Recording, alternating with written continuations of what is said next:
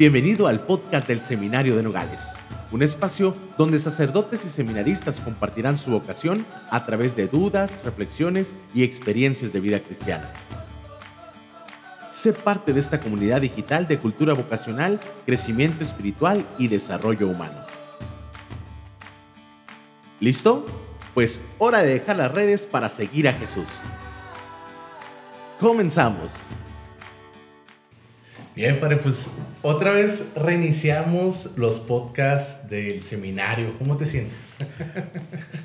Contento, emocionado, ya en la segunda temporada, episodio 1. Uno le va aprendiendo a eso de que tienes que ponerle temporada y, episodio, ¿no? Pero no, muy contento, Ismael. Ok, pero después también de un tiempo como complicado, ¿no? La pandemia, el, también que en el seminario se vivieran una situación diferente, el reiniciar toda la, la cuestión de la publicidad, bueno, para, por así llamarlo, ¿no? Eh, el volver a estar o, el llamado de estar más en las redes eh, de parte del seminario, el, el, tratar de echar las redes en las redes. la verdad que, el, que, este, que este proyecto del podcast empezó como tal en la pandemia, con los que ahora ya son padres, este, eh, Hugo, con Víctor, eh, con Silverio, que él ayudó mucho, y, Brian, eh, nuestro actual seminarista, el que ya es más grande, él también empezó a involucrarse en este proyecto. Estábamos, es muy interesante, estábamos en el mes de mayo del año 2000, estábamos tal cual encerrados ahí en, en las instalaciones del seminario en la Buenos Aires y se nos ocurrió la idea, es decir, cómo, cómo relacionarnos, cómo, cómo hacerlo, ¿no? Fue muy rústico, yo le llamé orgánico. no, no sé qué diferencia hay entre lo orgánico y lo rústico, pero fue saliendo. Creo que el podcast tuvo aceptación y bueno, queremos iniciar la segunda temporada pues con todas las ganas. Sí, o sea, definitivamente me llama mucho la atención porque por allá en, en, los documentos del, del, Concilio Vaticano II, en el Intermirífica, decía, urge que entre a los medios de comunicación. Tuvo que pasar una pandemia para que muchas comunidades entendieran esa urgencia de entrar a las redes sociales y empezar a generar este tipo de ambientes, ¿no? Entonces, el seminario de Nogales, evidentemente, viendo la realidad, pues tuvo que emigrar, ¿no? hacia eso y eso genera pues un proyecto nuevo, una historia nueva, eh, ideas nuevas que, que, se van fraguando y que van madurando, ¿no? Conforme va a las cosas, ¿no? Sí, y también aprender a conocerlas. Mm, es muy serio esto de la comunicación, es una ciencia. Mis respetos para los que estudian comunicación, aunque se burlan muchos de ellos, ¿no? Pero es verdad, es una ciencia no solamente en lo técnico, ¿no? Sino en cómo se comunica, qué se comunica y cómo se comunica. Entonces yo creo que este tipo de trabajos es muy serio. Dentro de la diversidad que hay, porque hoy con cualquier aparato eh, medianamente aceptable haces algo bueno. creo que las nuevas generaciones aprecian mucho como ese aspecto desenfadado, ¿no? Del bloguero, etcétera, pero cada día me doy cuenta que se tienen que profesionalizar, ¿no? Que lo que empezó, digamos, como, como una idea, como un primer proyecto, digamos, con, con un iPad o con, con, un teléfono inteligente, pues se tienen que, poner al, al, día, tienen que buscar los materiales correctos para, y técnicos y humanos para llevarlo a cabo, ¿no? Entonces sí es un trabajo muy, muy serio. Sí, sí, sí, definitivamente eh, poco a poco, ¿no? Vamos aprendiendo, vamos proyectando, nos vamos actualizando, eh, algunos más rápido que otros, pero a fin de cuentas eh, el crecimiento se da. Y, y, en este mismo, en este mismo, pues, como que análisis, ¿no? De la realidad, me gustaría ahora sí entrarle de lleno al tema que hoy nos compete, ¿no? Que es el proyecto de vida. Que si nos damos cuenta, pues no, no, no, no es muy ajeno lo que estamos platicando, ¿no? Eh, ¿Qué es, padre, un proyecto de vida? Muy bien. En el mundo actual entendemos proyecto como una, podríamos decir, un procedimiento por el cual se va tecnificando o se va marcando etapas de un proceso. El proyecto, por lo tanto, lleva tiempos, recursos, quiénes lo van a hacer, cómo lo van a hacer. Podríamos decir que entra parte de una, de una ciencia administrativa, ¿no? Ciertamente. Pero cuando hablamos en cristiano, el proyecto de vida implica, sí, recursos, quién lo va a hacer, cómo lo va a hacer, sí implica tiempos, pero el proyecto de vida es muy interesante. Es la capacidad que tiene el cristiano de decir, ¿qué quiere Dios de mí? Ese es un aspecto muy importante, es decir, aquí entra la fe. Así como en un proceso industrial o de otro tipo se proyecta algo para tener un, un producto final, aquí la primicia cristiana es descubrir que Dios quiere algo para mí como confiamos que Dios es bueno y misericordioso con nosotros, queremos descubrir qué es eso. Y una vez que vislumbramos o descubrimos qué es, tenemos que empezar a hacer lo posible para lograrlo, ¿no? O sea, no es decir, no es mágico, como todo en la vida no es mágico. Por ejemplo, quien quiera concluir la universidad o cuando uno inició la escuela, sabe que, lleva un proceso, ¿no? Y, se tiene que planear. Y planeación no en el sentido, Isbal, de, de atinarle al, al futuro, porque eso es imposible. Ni de controlar los elementos que generalmente no controlamos. Porque en nuestra vida, ¿qué te podría decir? El 90% no lo controlamos y solamente el 10% depende, digamos, 100% de nosotros.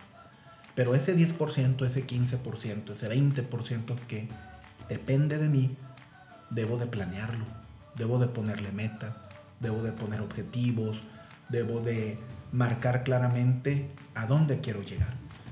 Me, parece muy interesante esto que dices, Pare, de ante, voy, voy, a decirlo de otra forma, pero ante el caos de la vida, ¿no? No por eso debemos de dejar de pensar o dejar de planear. Ahorita muchos jóvenes eh, que a lo mejor ahorita están pasando hacia la universidad o están pasando hacia una nueva etapa de su vida, a veces es complicado escoger la carrera, a veces es complicado pensar a qué Nogales que tenemos o que aquí en Nogales existe una juventud pues muy, muy migrante, ¿no? Que tienen que ir a estudiar a Hermosillo, a Guadalajara, a Sinaloa, ¿no? Y, y ese, y, el pensar en esa realidad incierta, eh, pues hay miedos, hay pues muchas dudas, ¿no? Y podemos llegar a tener esa tentación de decir, no, pues mejor aquí me quedo, ¿no?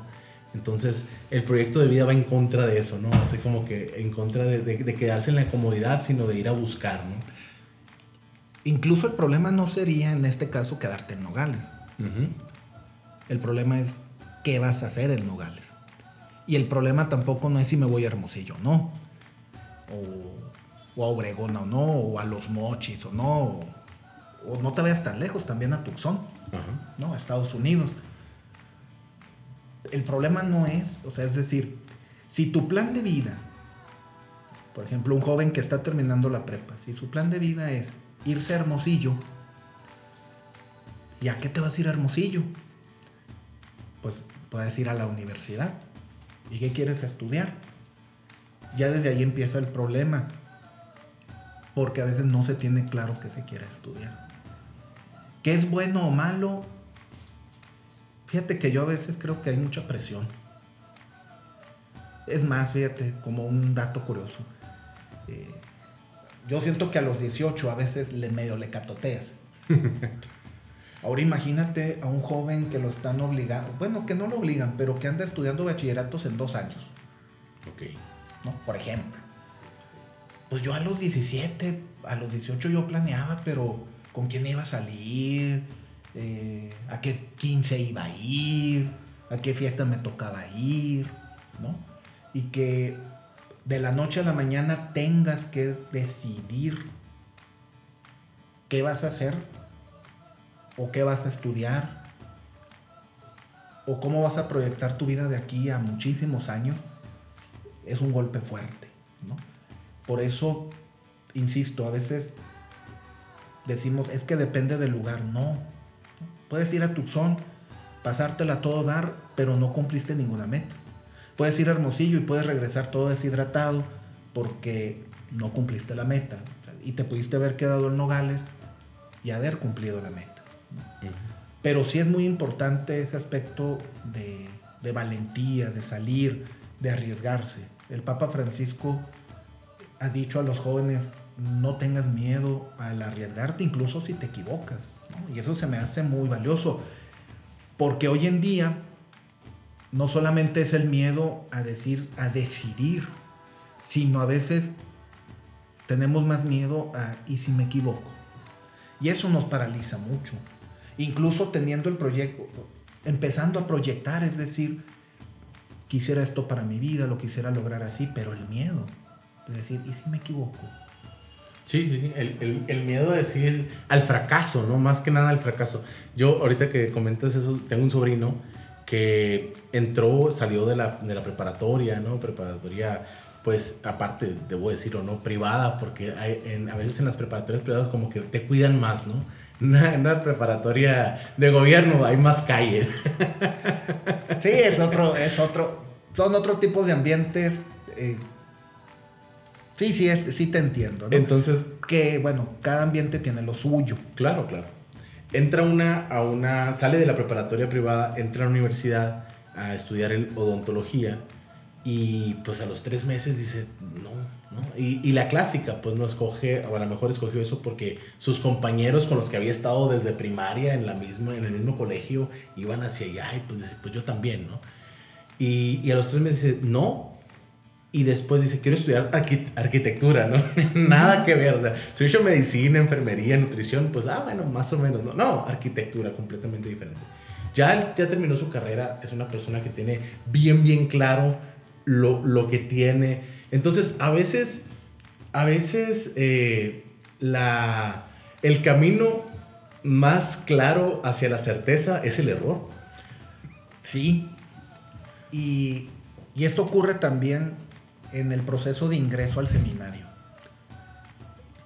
Los jóvenes que generalmente ingresan al seminario, lo primero que se preguntan es, ¿y si no la hago? Y yo siempre les digo, espérate, no te vas a ordenar mañana. Si te vas a ordenar mañana o en un año, ahí sí, preocúpate. Pero no, la iglesia es sabia y te va a dar años y te va a dar elementos y te va a dar experiencia para que en un proceso de discernimiento serio de años puedas decir sí o decir no. En ese aspecto, siempre a los muchachos de nuevo ingreso, saludos a los de nuevo ingreso. Eh, les digo, es un año. Relájate, es un año. Te lo mereces, ¿no? Así es. Métete a fondo. Revísalo a fondo. Ya después platicamos. Claro, claro. Porque a veces otro error del proyecto de vida es pensar que la vida se puede planear en periodos muy largos. Y no, tenemos que ser realistas. Y la pandemia nos enseñó eso muchísimo. Antes estábamos acostumbrados incluso a tener agendas de dos años adelante, tres años adelante. Comprar el boleto de avión tres años antes. Tal vez estoy exagerando, ¿no? Pero un año antes. Porque ¿quién me iba a impedir? Y pues llegó un bicho, un virus, y nos tumbó todo. Y ahora como que nos hemos acostumbrado a pensar en corto plazo. Si mañana puedo. Y eso también como que nos ha ayudado, creo yo, nos puede ayudar como también a relajarnos y decir, bueno, se vale planear, vuelvo a insistir, no lo controlo tal vez todo, pero ya también nos da la capacidad como de también ir disfrutando y no preocuparnos tal vez de algo que todavía no llegue, ¿no? Claro. Y, y, en este sentido, para lo que decías hace, hace un momento eh, es fundamental, ¿no? O sea, el, la, el objetivo del cristiano o el deber del cristiano es preguntarse, bueno, ¿y qué quiere Dios de mí, no? Porque también, digo, y como jóvenes no, a veces pasa, ¿no? Que cuando las cosas no salen bien, al primero que le, le echamos la culpa es a Dios. ¿Para qué me traes aquí? Pero no le preguntamos hacia dónde íbamos. Así es. Sí, la fe nos hace siempre incluir a Dios. Yo le digo, por ejemplo, a los que se van a casar, ¿ya incluiste a Dios? E igual un joven, suena así como muy extraño, pero es verdad, un joven que decide ingresar al seminario también se le tiene que hacer la misma pregunta. Oye, ¿estás incluyendo a Jesús en esto? Y así en muchas cosas. Mm, en la carrera, en las decisiones que se toman. A veces en la juventud decimos, todo lo que sea autoridad, para afuera. Porque yo soy quien decido, yo soy quien voy a tomar la decisión, yo voy a ser el que tiene la vida en sus manos, ciertamente.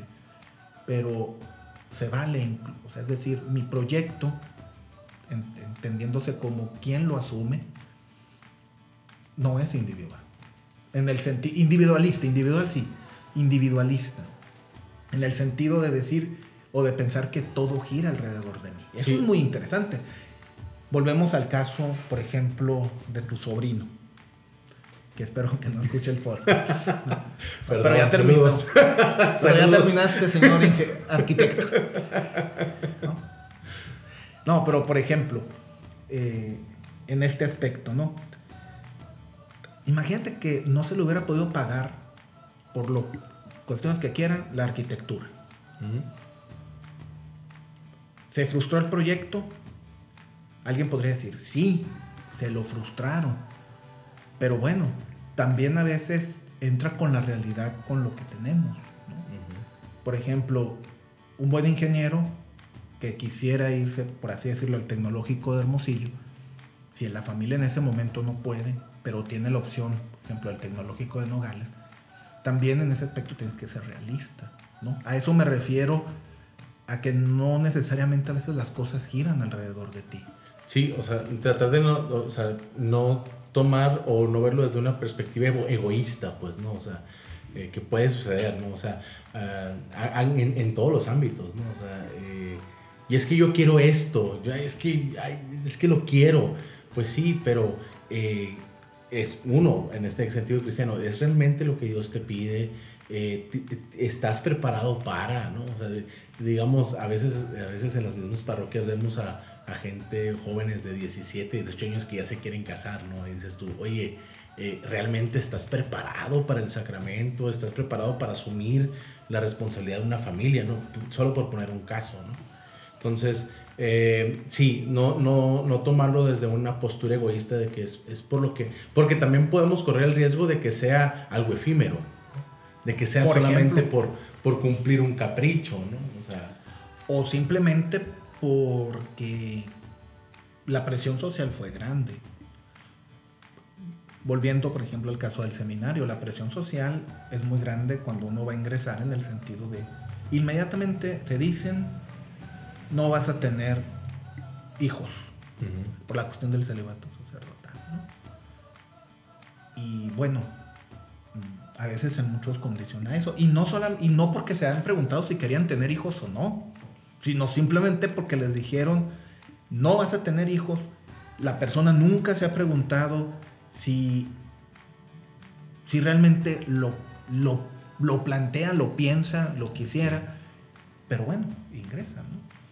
Igual, por ejemplo, mm, ahorita que mencionabas eh, los, más jovencitos que se quieren casar, también cuántas veces se quieren casar, pero por, por salir, porque, no, eh, porque hay con, situaciones complicadas en la familia mm, y ven esa posibilidad. Entonces, pero eso no es planear, para volver al tema, o sea, no estás planeando, no, no estás poniendo, no estás ponderando tu vida, te estás dejando llevar por circunstancias que, como bien dices, Isma, en muchos casos son efímeras. Claro, claro, claro. Y entonces, padre, ¿cuáles serían los pasos o los elementos que deberíamos de tomar en cuenta eh, obviamente ya hablamos de uno, ¿no? Tomar a Dios eh, como punto de partida para realizar un, un, proyecto vocacional, para, para hacerlo. ¿Cuáles crees tú que sean los elementos fundamentales? Debe de haber fundamentos espirituales y fundamentos humanos.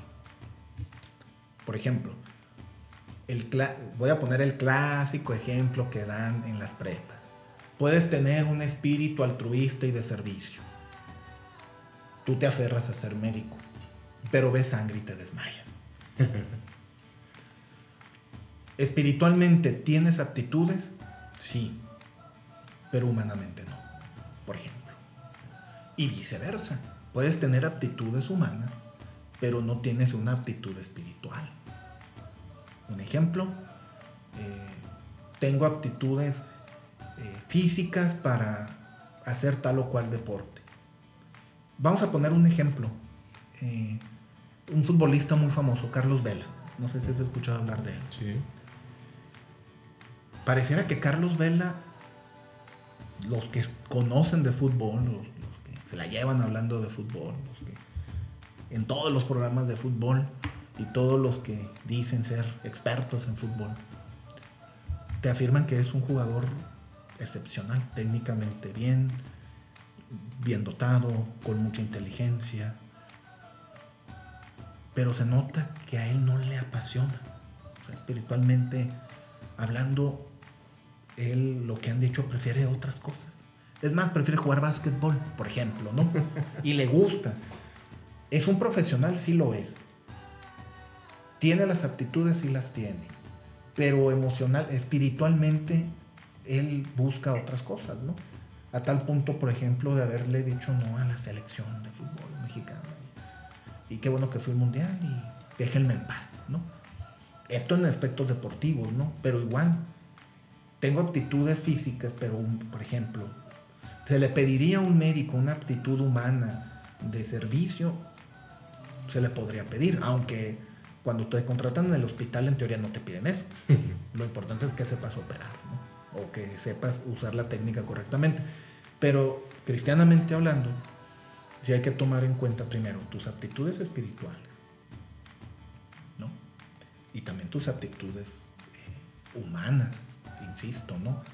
¿Qué capacidad tienes? Si te gusta o no te gusta. Eh, si puedes desarrollarlas o no. Yo creo que eso, que eso es muy, muy importante tomarlo en cuenta entonces, la aptitud espiritual que va acompañada del camino de la fe, pero también las herramientas, digamos, humanas, psicológicas, que también están de aptitudes humanas, que son importantes entrelazarlas, ¿no? Sí, porque, digo, al final de cuentas, en el proyecto de vida, la, finalidad es la plenitud de la persona, ¿no? Entonces no puedo, o sea, eh, sería como que un rompecabezas incompleto, ¿no? O sea, humanamente cuáles son mis herramientas, cuáles son, qué es lo que tengo, ¿no? espiritualmente también qué es lo que tengo, pero también qué me hace falta para completar aquello que, que no tengo, pues, ¿no? O sea, eh, en la medida, obviamente, cuidando proporciones en la medida de lo posible, ¿no? Sí, porque también hay aptitudes que se van adquiriendo con la práctica, ¿no? Por ejemplo, quienes entran a las normales, a las escuelas normales para ser profesores, tienen aptitudes y las tienen. Tienen el deseo genuino de servir a los niños o a los jóvenes. Yo estoy seguro que sí lo tienen. Que tienen todas consigo, no. Pero la van adquiriendo. Por ejemplo, en la escuela, pero cuando salen al servicio, cuando empiezan a dar clases, se van adquiriendo nuevas aptitudes, porque también la realidad me va confrontando. Claro. Pero sí hay que ser, insisto, hay que ser muy realista. Y, esto también, Ismael, y podría ser otro tema más adelante, puede ser también la capacidad de, conocerme, mi autoconocimiento, y que es también muy importante, ¿no? Porque si no, si no me conozco, si no conozco la maquinaria, digamos, con la que, con la que voy a emprender un proyecto, hablando en este sentido, si la maquinaria no va a dar humanamente, si el motor no da, surge después la frustración. Claro. Y en ese sentido, para, digo, para, para ir eh, como que hilando, ¿no? Ya, ya este, todo este, la, la, cuestión del proyecto de vida, pues podríamos decir primero, el proyecto de vida es, es una herramienta que me va a ayudar a mí a, a, a, tratar de alcanzar e, esa plenitud integral de mi persona, que incluye toda mi capacidad humana y que incluye toda mi capacidad espiritual. Así es. Pero esa, esa capacidad o, o esa plenitud en el cristiano, y hay que resaltarlo, está en ese llamado que Dios nos ha hecho a cada uno de nosotros, que es un llamado personal e íntimo y único, hay que decirlo, ¿no? O sea, cada vocación es cada vocación, ¿no? definitivamente. Sí. ¿Por qué el proyecto de vida? En, en el sentido de que Dios me llama. Primero, la vocación es personal pero no es... Es personal y es comunitaria. ¿A qué me refiero? Personal en que te llamó a ti. A ti Isbal, a ti Leonardo, etc. Pero no nomás me llamó a mí. Hay que tener en cuenta eso. O sea, es personal, más no única. en el sentido de no más a mí, exclusiva. Ok, sí porque también llamo a otros. ¿Por qué crees que hay muchos matrimonios? Si dijera alguien, no, es que nomás me llamó a mí a casarme, pues estás equivocado, ¿no? En, ese sentido de, exclusivo, ¿no? Entonces la vocación, el llamado de Dios es personal, pero no es exclusivo. Y se comparte y es comunitario igual en, el seminario y en todos los demás aspectos. Por eso, ¿dónde gira o dónde engloba la vocación con el proyecto de vida? En este sentido, de descubrir que ese llamado personal necesita una respuesta personal. No, no hay respuestas genéricas, no hay un plan genérico. Mm, lo que, lo que te funcionó a ti no me funciona a mí. Entonces entra la, la corresponsabilidad del llamado. Y el hacerme responsable del llamado significa qué elementos voy a tomar, qué voy a hacer, cómo voy a proyectar para que esto siga a cabo. Por ejemplo, eh, un médico que diga, quiero hacer mi internado en, el Hospital General de Ensenada, Baja California. No solamente es porque lo desee. Tiene que empezar a... ¿Qué necesito para hacer mi internado en tal especialidad en, en Ensenada, California? Voy a poner un ejemplo, ni sé que hay en, Sé que está la bufadora en Ensenada, California. pero bueno, hasta ahí. Eh, Saludos para los, los escuchantes de Ensenada, que nos inviten. Muy bonito Ensenada hablando de eso, muy, muy bonito. Pero bueno, un médico aquí, en, por ejemplo, en la Universidad de Sonora o en donde sea, tiene que decir primero, empieza a planear, es decir, qué tengo que hacer para solicitarlo, cómo lo voy a hacer, cómo me voy a ir, quién va a asumir los gastos. Ya estás planeando y ya estás proyectando. Y eso es muy importante, igual en el seminario. ¿eh? Eh, cuando se opta, el, primer trancazo es el primer la primera, la primera entrada, ¿no? Incluso hasta planear cuándo le voy a decir a mi novia, si es que tengo novia. que me voy al seminario. Que me voy al seminario, por ejemplo. Y, e igual, conforme se va avanzando en la vida del seminario, también se tienen que ir viendo y planeando. Igual los novios, pues, ¿no? Pero a veces los novios se pueden clavar solamente en el sentido de organizar la boda. Qué suave planean la boda, qué suave planean las vacaciones. Pero proyectos de crecimiento juntos, de seguir adelante juntos, pues dicen, ah, pues, como vaya saliendo. Y no, la vida es tan seria, es tan, es tan bella y tan seria que si te la tomas muy en serio, te amargas. Pero si no le das rumbo, se te echa a perder. Es como las vacaciones. Si no planeas las vacaciones, no descansas. Cosa curiosa. No hay recreación. Voy a ir de vacaciones a Guadalajara. ¿Y? ¿A dónde vas a ir? No, pues no sé. Oye, pues puedes ir a Tequila, puedes ir a Zapopan, puedes ir al lago de Chapala, etcétera, etcétera. Tonalá, etcétera. Ah, bueno, pues, pero espérate, o sea, sabes que está más lejos el lago de Chapala que, por así decirlo, que Tonalá. Sabes qué hay en Tonalá, sabes qué hay en... Tienes que saber. Porque si tú dices, no, pues que lo, lo que yo quiero es relax total, pues planéate una semana en un spa. Pero si quieres conocer, tienes que planear qué quieres conocer, cuándo lo vas a conocer, cuántas horas le vas a invertir y todo eso.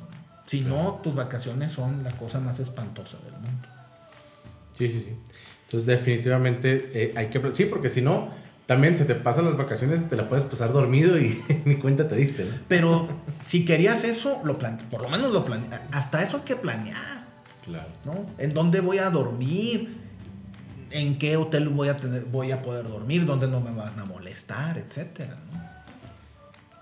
Y en este caso, padre, y, retomando también el asunto que hablábamos desde el principio de los miedos y, el, y esa, ese temor al fracaso, ¿Cuántos planes de vida tendríamos que hacer en, durante nuestra vida? Con los retos que salgan de la vida. O sea, es como la pregunta, ¿cuántas broncas voy a tener? Pues, quién sabe, ¿no? O cuántos retos voy a tener en la vida, quién sabe. Pero sin lugar a dudas, primero, digamos, cada etapa de la vida tiene como su plan de vida el plan de vida de niño es muy sencillo porque va como muy marcado con la escuela. Es decir, y, así lo vive un niño. Un niño vive sus periodos de vida por años escolares. Si te das cuenta. O sea, la meta es. Ni siquiera la meta es decir. No sé qué tipo de dulces voy a comer mañana o pasado. como que el niño va la escolaridad tiene mucho que ver, por ejemplo. Entonces, como que de niño, ese aspecto no lo tienes en cuenta. Ya en la adolescencia, ya cuando uno empieza a tomar sus propias decisiones, ahí es cuando ya empieza uno a descubrir o a darse cuenta que es necesario un proyecto de vida. Y este proyecto de vida lo vamos realizando poco a poco, que no solamente es qué carrera voy a elegir, ni solamente con quién me voy a casar, sino también se empieza, fíjate qué interesante, conforme uno va creciendo van entrando otras venas o, otros caminitos. ¿Dónde voy a trabajar? ¿Qué tiempo tengo para trabajar?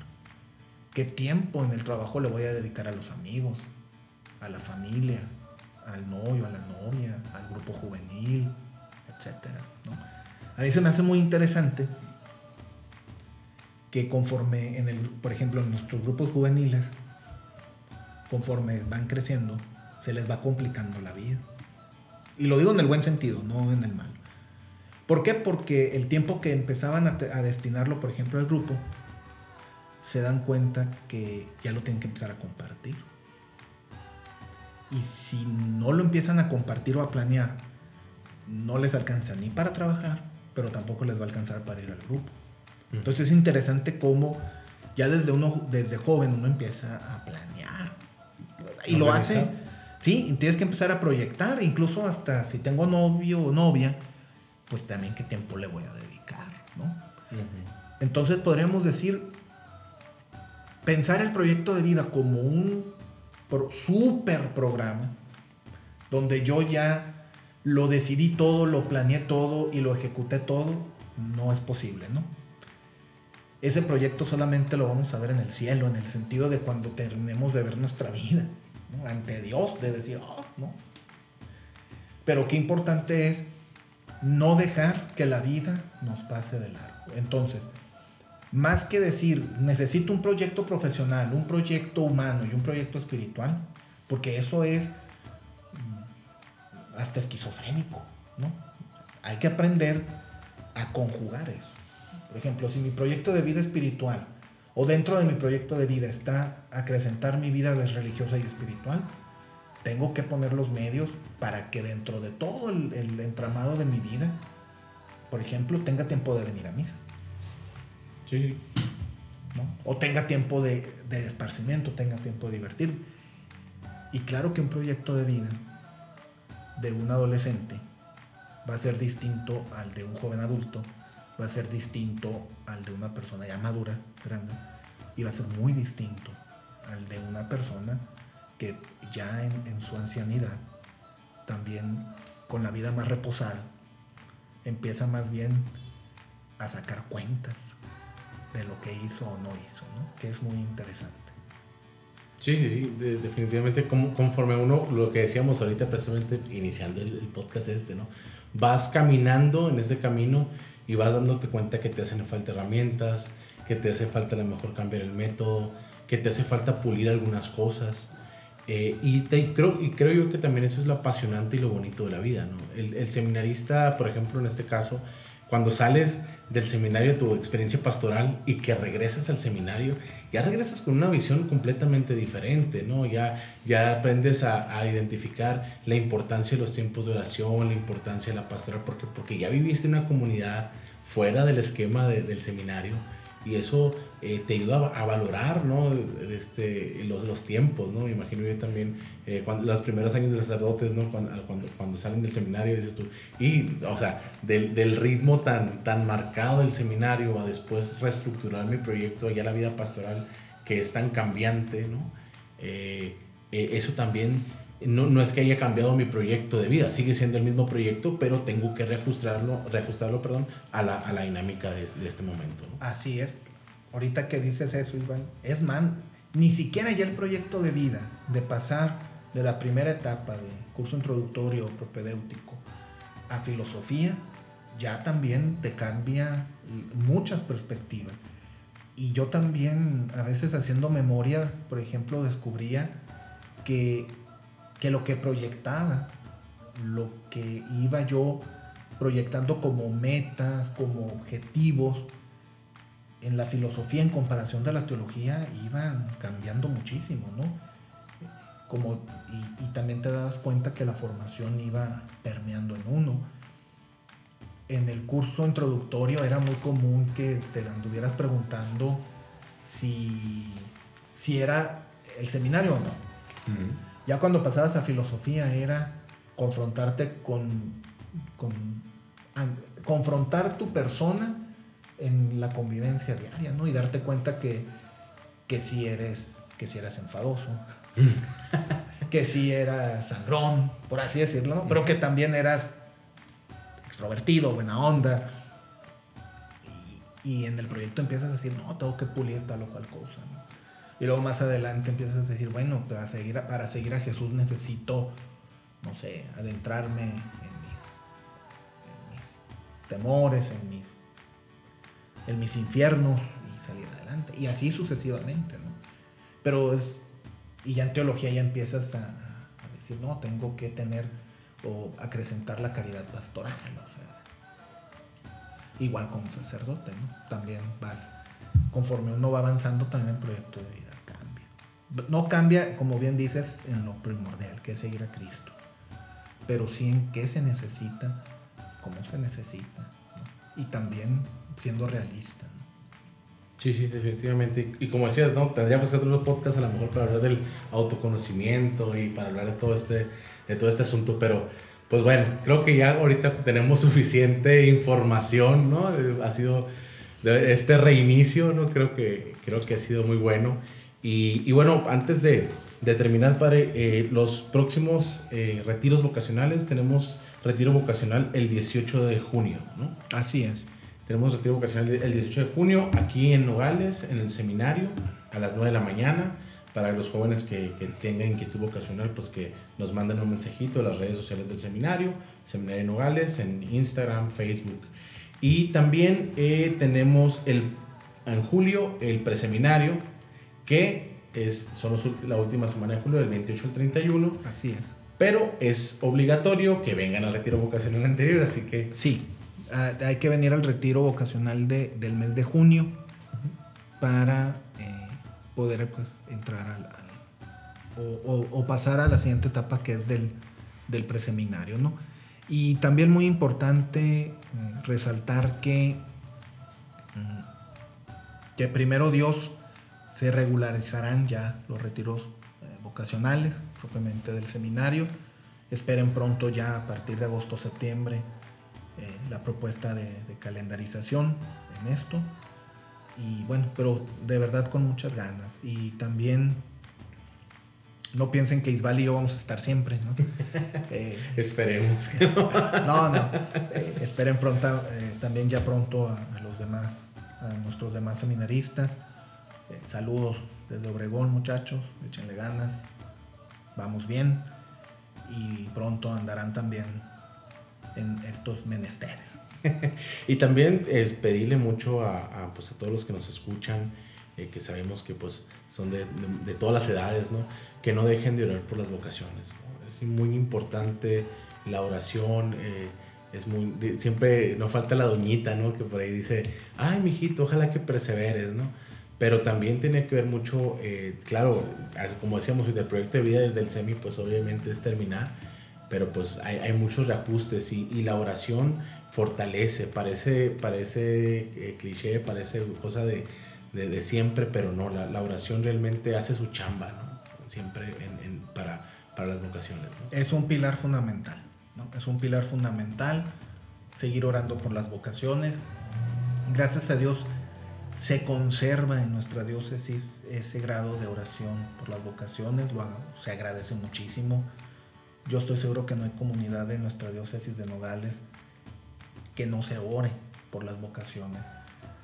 Gracias a Dios en estos cuatro años se ha mantenido por lo menos uno en el seminario. El próximo año, primero Dios, ya esperamos contar con primero de teología, con toda la filosofía y este año pues aquellos que deseen también y puedan ingresar al seminario este año. Vamos paso a paso, poco a poco. A veces la gente, y es normal, se desespera ante la, ante la ausencia, ante, no ausencia, ante la falta de ministros ordenados de sacerdotes en nuestra diócesis, pero este es un proyecto también a largo plazo. Las cosas de Dios llevan su tiempo y hay que seguir no desanimándonos, sino seguirle pidiendo a Dios que envíe jóvenes para que decidan ingresar al seminario. Bien, padre, pues muchas gracias. Nos vemos la próximo, el próximo semana, en el próximo capítulo, ya, ya con más regularidad, ya ahora sí. Este, sí, nos esperamos aquí en eh, las redes sociales, Seminario Nogales, este, en Facebook, en Instagram, y bueno, nos vemos próximamente. Gracias, padre. Hasta luego.